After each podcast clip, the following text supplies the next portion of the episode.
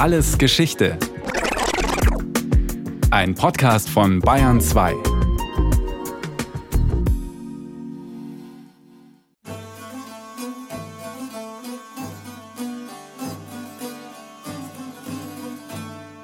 Die Kurden. Es klingt nach einem Volk, einer Kultur, einer Sprache, einer Einheit. Doch je mehr man sich mit dieser Volksgruppe befasst, desto klarer wird, wie vielfältig die Gruppen und Gesellschaften sind, die sich als Kurden bezeichnen. Schon die Herkunft der Kurden ist unklar. Eine der Thesen geht davon aus, dass indogermanisch sprechende Völker aus Indien und dem Iran Ende des ersten oder Anfang des zweiten Jahrtausends vor Christus in den Westiran gekommen sind, wo unter anderem Sumerer, Assyrer und Meder lebten. Eine andere These besagt, dass die Kurden von den Skythen, einem nordiranischen Volk, abstammen könnten. Fest steht, der Begriff Kurd tauchte schon im Mittelalter auf. Er war die Bezeichnung für Nomadenstämme, die weder Araber noch Türken waren und im westlichen Taurusgebirge und den östlichen Ausläufern des Sagrosgebirges im heutigen Iran zu Hause waren. Christoph Neumann, Professor für Turkologie an der Ludwig-Maximilians-Universität München, über die Schwierigkeit, die Herkunft der Kurden zu bestimmen. Es gibt den Begriff der Kurden schon sehr lange und es gibt schon sehr lange ein, eine Region, die als Kurdistan bezeichnet wird. Nun ist es natürlich problematisch, alte historische Bezeichnungen in moderne ethnische Begriffe zu übersetzen. Das heißt, wenn es Gruppen von Leuten gibt, die als Kurden bezeichnet werden, dann können wir die nicht so ohne weiteres mit heutigen Kurden identifizieren und sagen, das sind die gleichen. Wir können möglicherweise noch nicht einmal sagen, dass es da eine richtige Kontinuität gegeben hat.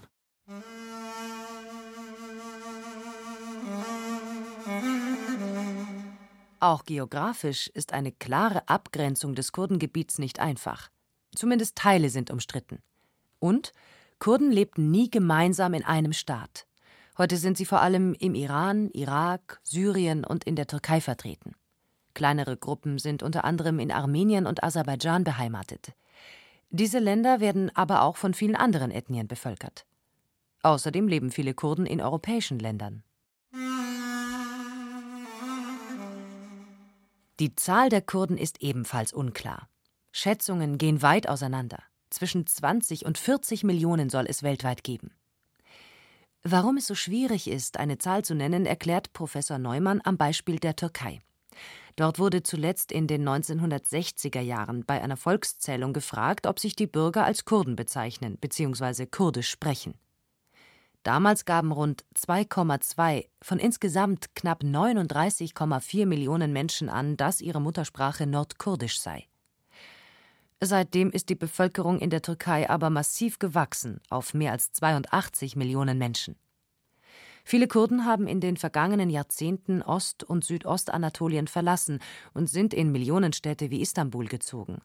Sie siedelten um auf der Flucht vor Zusammenstößen zwischen kurdischen Kämpfern und der türkischen Armee oder auch weil sie auf der Suche nach Arbeit und einem besseren Leben für sich und ihre Kinder waren.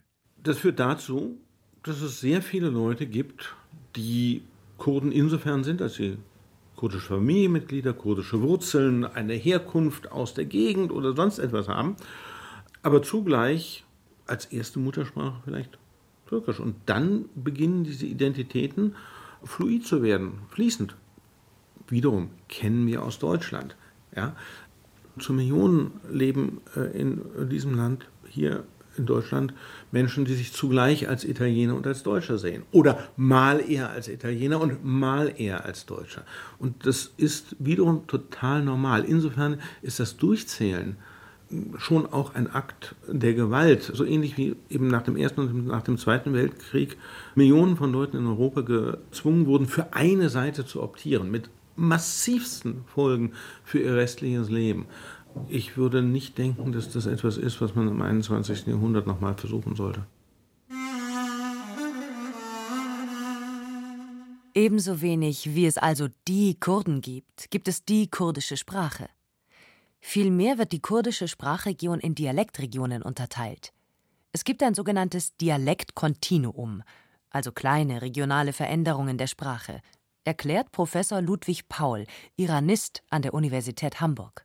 Wenn man in Westiran losgeht und Richtung Nordtürkei, Schwarzes Meer geht, dann kann man 1000, 1500 Kilometer lang gehen und man sieht von einem Dorf zum nächsten, wenn man wandert, immer nur eine ganz kleine Veränderung. Aber wenn man die Sprache von Dörfern vergleicht, die vielleicht 300 oder 400 Kilometer auseinander liegen, dann kann man große Unterschiede erkennen. Insgesamt gibt es drei große Dialektregionen, nämlich Nordkurdisch, Kurmanji genannt. Kurmanji wird vor allem in der Türkei und in Syrien gesprochen. Außerdem gibt es Zentralkurdisch, Sorani, das vor allem in den Ländern Iran und Irak verbreitet ist. Als dritte Dialektregion zählt das Südkurdische, das ebenfalls im Irak und im Iran gesprochen wird. Diese drei Dialektregionen bilden zusammen das kurdische Sprachgebiet. Nirgends gibt es größere Umwälzungen, dafür leichte sprachliche Veränderungen von einem Dorf zum nächsten. Linguistisch zählen Nord-, Zentral- und Südkurdisch zu den indogermanischen Sprachen. Sie sind eng mit iranischen Sprachen wie dem Persischen verwandt. Zusätzlich gibt es nicht-kurdische Sprachen, die dennoch dem kurdischen Kulturkreis zugeordnet werden. Professor Ludwig Paul. Das sind vor allem die zwei Sprachen Sasaki im Norden und Gorani im Süden. Im Süden das heißt im Westiran, im Norden das heißt Zentralanatolien, Ostanatolien. Diese beiden Sprachen sind linguistisch, sprachlich nicht Teil der kurdischen Sprachregion, werden aber oft dem Kurdischen zugerechnet, da die Sprecher erstens kurdische Kultur teilen, sie leben mit Kurden zusammen, teilen gemeinsame Bräuche, gemeinsame Kultur, heiraten mit Kurden und viele Sasaki-Sprecher bezeichnen sich selbst auch als Kurden. Da die verschiedenen Dialekte in verschiedenen Ländern gesprochen werden, enthalten sie teilweise auch Wörter aus den jeweiligen Landessprachen, also zum Beispiel aus dem Türkischen oder aus dem Arabischen. Hinzu kommt, die Menschen benutzen je nach Region unterschiedliche Schriften, so Ludwig Paul. Aber durch die politische Zersplitterung Kurdistans, des kurdischen Sprachgebietes, und durch die Tatsache, dass auch unterschiedliche Schriften benutzt werden, im Norden Lateinschrift in der Türkei, weiter im Norden im Kaukasus sogar die kyrillische Schrift, im Süden die arabische Schrift. Äh, dadurch ist schon eine weitgehende Zersplitterung der Sprachregion entstanden und man kann sagen, dass hier schon erste Ansätze für die Ausbildung eigener verschiedener Schriftsprachen vorhanden sind.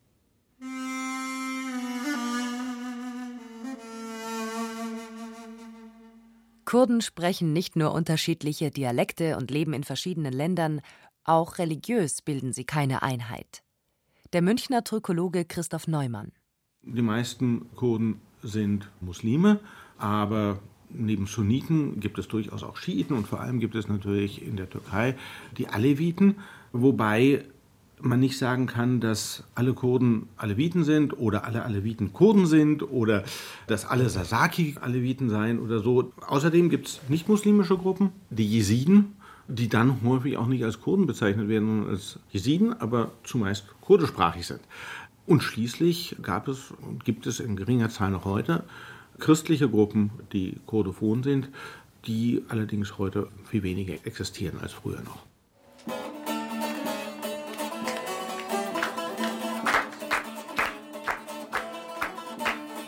Trotz aller Unterschiede besteht aber wegen gemeinsamer Bräuche ein großes Zusammengehörigkeitsgefühl zwischen Kurden.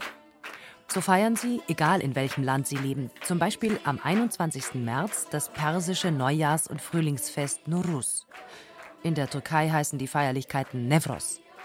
Das Fest wird auch in Afghanistan, Aserbaidschan, Kasachstan, Kirgistan, Pakistan, Turkmenistan und Usbekistan begangen. Nuruz bedeutet neuer Tag. Das Fest markiert den Frühlingsbeginn. Der harte Winter, der vor allem für die Menschen in abgelegenen Dörfern eine schwere Zeit bedeutet, ist vorüber. Die Natur erwacht. Zu dem Frühlingsfest treffen Kurden Verwandte und Freunde. Sie tragen traditionelle Kleider, musizieren, essen und trinken zusammen. Die Kinder bekommen kleine Geschenke. Es gibt Lagerfeuer, um die die Menschen tanzen. Die UNESCO nahm den Nowruz-Tag im Jahr 2010 in die Liste der Meisterwerke des mündlichen und immateriellen Erbes der Menschheit auf.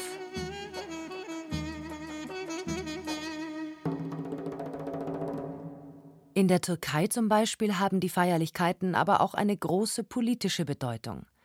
Das Nevros-Fest ist dort bis heute ein Symbol für den Kampf für mehr Freiheit, für Unabhängigkeit.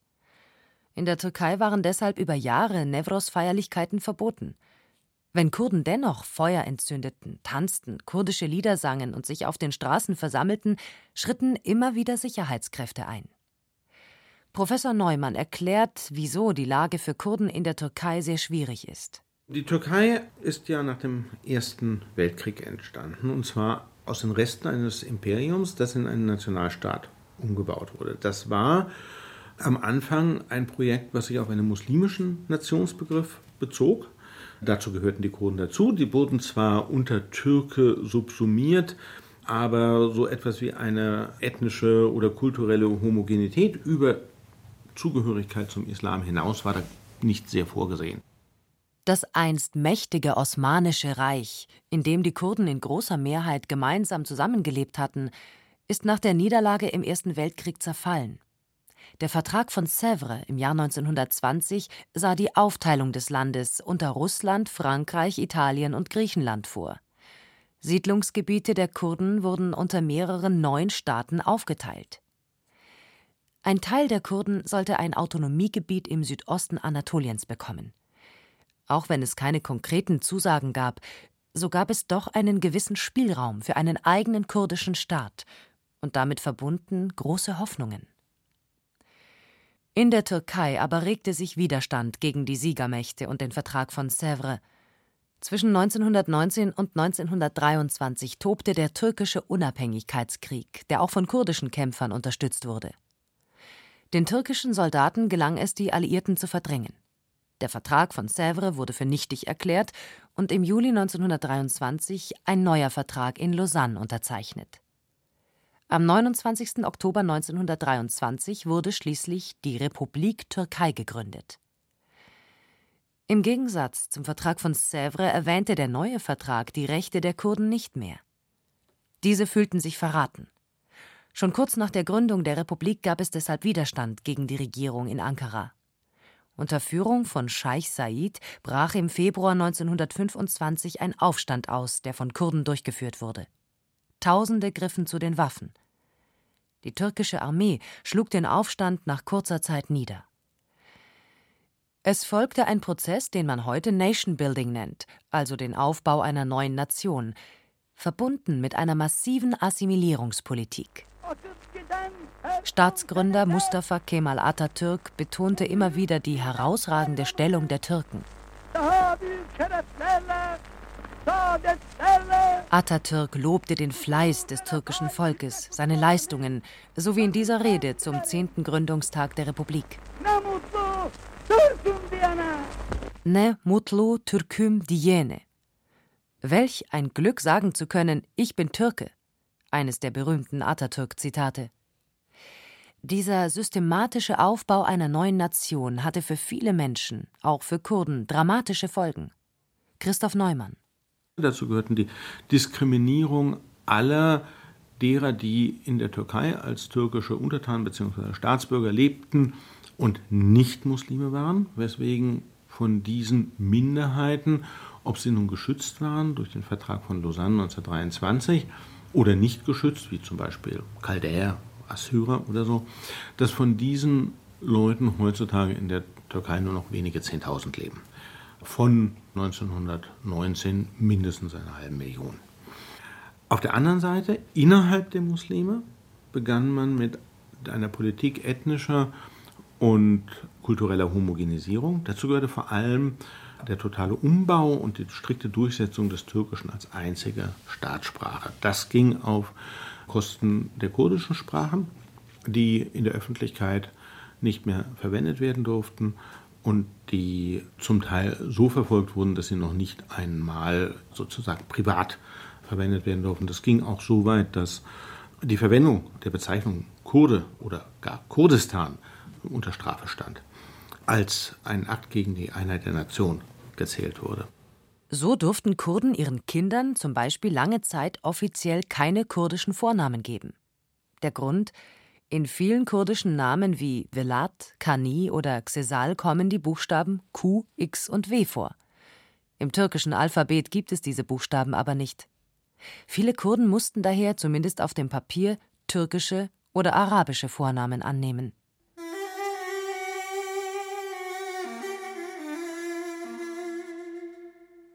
Von 1984 an kämpfte die Arbeiterpartei Kurdistans PKK für politische Autonomie im Südosten der Türkei.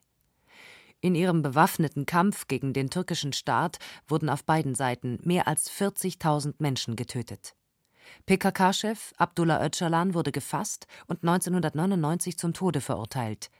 Drei Jahre später wurde die Strafe in eine lebenslange Haft umgewandelt. Öcalan verbüßt bis heute seine Haftstrafe in einem Gefängnis auf der Insel Imrali im Marmarameer.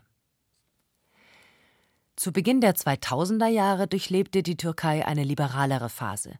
So gab es zum Beispiel Lockerungen bezüglich der kurdischen Sprache.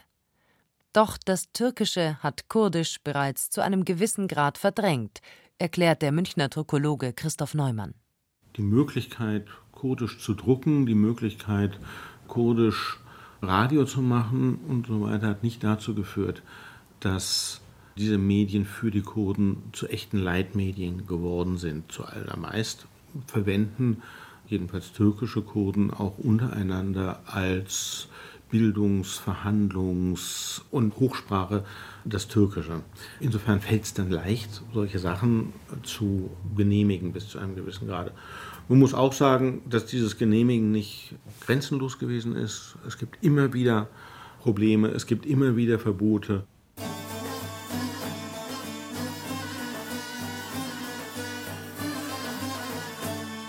Im Irak gab es für die Kurden teilweise entspannte Phasen, zumindest entspannter als für Kurden in anderen Ländern. So durfte zum Beispiel in den 1950er und 1960er Jahren Unterricht auf Kurdisch erteilt werden. Seit 1968 aber hat es immer wieder Pogrome und Massaker gegeben.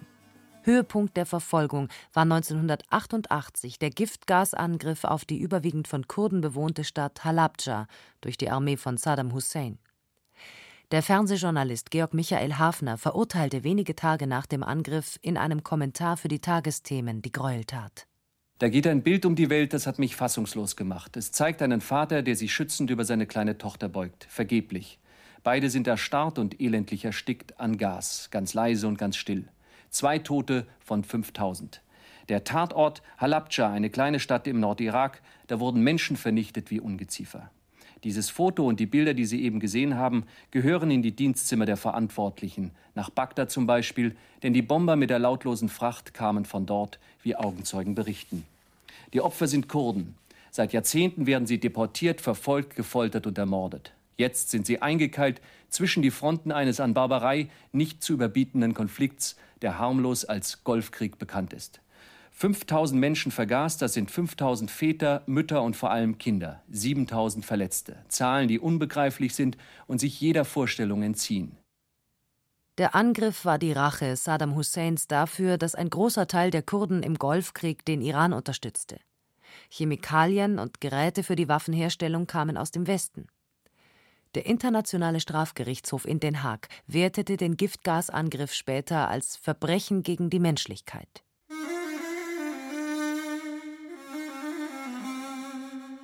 In den 1990er Jahren entwickelte sich im Schutz einer vom Westen durchgesetzten Flugverbotszone dann ein kurdisches Autonomiegebiet. 1992 wurde in Erbil ein Regionalparlament gegründet. Die autonome Region Kurdistan besitzt heute nicht nur ein Parlament, sondern unterhält auch eine eigene Militäreinheit. Kurdisch gilt im Irak als zweite Amtssprache. Dennoch steckt das kurdische Autonomiegebiet in einer tiefen Krise. Streitigkeiten mit der Zentralregierung in Bagdad, jahrelange Kämpfe gegen die Terrororganisation Islamischer Staat, in deren Folge Millionen Menschen Zuflucht in der Kurdenregion suchten, Korruption und der zeitweise Ölpreisverfall. Das alles hat in der autonomen Region Kurdistan seine Spuren hinterlassen. Auch das Ziel einer echten staatlichen Eigenständigkeit konnten die Kurden im Nordirak bislang nicht erreichen. Im Vergleich zu den Nachbarstaaten sind die Konflikte der Kurden im Iran mit Teheran relativ gering. Die Kurden leben dort überwiegend in den Provinzen Kurdistan und Kermanschah. Kurdisch ist zwar keine Amtssprache wie im Irak, unterliegt aber auch nicht dem starken Druck wie in der Türkei. Der Iranist Ludwig Paul. Das, was Iran von den anderen Ländern unterscheidet, ist, dass hier eine mit dem Kurdischen eng verwandte Sprache Staatssprache ist, das Persische, das insofern das Kurdische wahrscheinlich mehr beeinflussen kann und leichter beeinflussen kann als das Türkische und das Arabische, weil es enger mit dem Kurdischen verwandt ist. Und die Anerkennung des Kurdischen im Iran liegt irgendwo zwischen der Türkei und Irak. Es ist nicht als offizielle Sprache anerkannt, es ist nicht als Schulsprache anerkannt. Dagegen wehrt sich der iranische Staat bis heute, denn Iran ist ein Vielvölkerstaat und wenn Iran den Kurden das Kurdische als Schulsprache erlauben würde, würde sich die Büchse der Pandora öffnen für andere Minderheiten oder könnte sich öffnen. Auch in Syrien gerieten die Kurden nach der Unabhängigkeit des Landes 1946 zunehmend unter Druck. Die Minderheit galt als Gefahr für die nationale Souveränität. Bei einer spontan angesetzten Volkszählung Anfang der 1960er Jahre konnten viele Kurden keinen Nachweis ihrer Nationalität vorlegen. Sie galten deshalb als Staatenlose und wurden immer wieder enteignet, umgesiedelt und durch arabische Syrer verdrängt. 2019 wurden sie aufs Neue zum Spielball internationaler Interessen. Im Zuge des Bürgerkriegs in Syrien waren sie zunächst mit den USA verbündete Kämpfer gegen den sogenannten Islamischen Staat. Nach dem Abzug der Amerikaner sahen sie sich Angriffen der Türkei ausgesetzt, jetzt selbst als angebliche Terroristen.